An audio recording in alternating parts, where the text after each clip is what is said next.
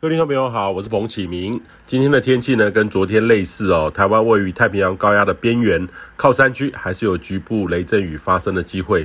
那有时候呢，也会延伸到平地哦。那午后热对流是一种非常局部、短时间的对流发展，有时候呢，也充满许多的不确定性。常常隔一个区块，一边下雨，一边就是晴天。那另外一个呢，就是特别是在呃高压势力延伸过来，又无法抑制对流的一个情境，就容易有这种局部的午后雷阵雨。那预期呢，周二、周三都很类似，都是夏季典型的心态。预期周三到周四期间呢，呃，太平洋高压呢，呃，会逐步的西伸，延伸到东亚陆地上。对台湾而言呢，显著的就是高压增强，这也将抑制午后热对流的发展。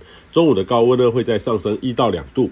呃，西半部都有机会到三十四到三十六度，会较上周感觉会更闷热一些，尤其是台北盆地要稍微留意，可能会感受很强烈哦，会显著的转为很不舒服的热浪天气，尤其是过去两周都很不像八月的温度，都显著的转凉，突然在这四五呢，周四周五突然的回温哦，很会很不舒服。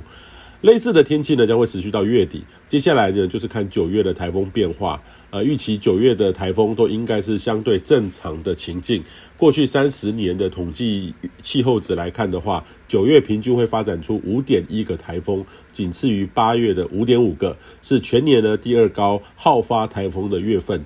所以也请您呢多趁到月底前没有特殊系统接近台湾的时候，多做好该有的防台工作。哈，通常呢这个是基础功。只要哈愿意多做，就可以减少损失发生，切勿有这种侥幸的心态。那全球呢，最近都在关注在格陵兰的冰川上，由于格陵兰呢是陆地上的冰，呃，经过千万年的累积，冰可以厚达三公里以上哦。那也通常呢，在零度以下的温度，就算在夏天呢，如果有系统通过，也都是在下雪的。那但是没想到八月中的时候，连续下了三天的雨，主要是有高压系统滞留，显著的较高温，配合上对流造成的降雨，创下有观测记录以来哈，自一九五零年来有降雨的记录，那非常让人哈难以置信哈。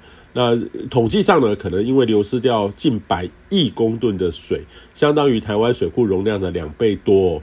那格陵兰呢，是全世界第二大的陆地上的冰，仅次于南极。这对暖化来说的话，也是一种警讯。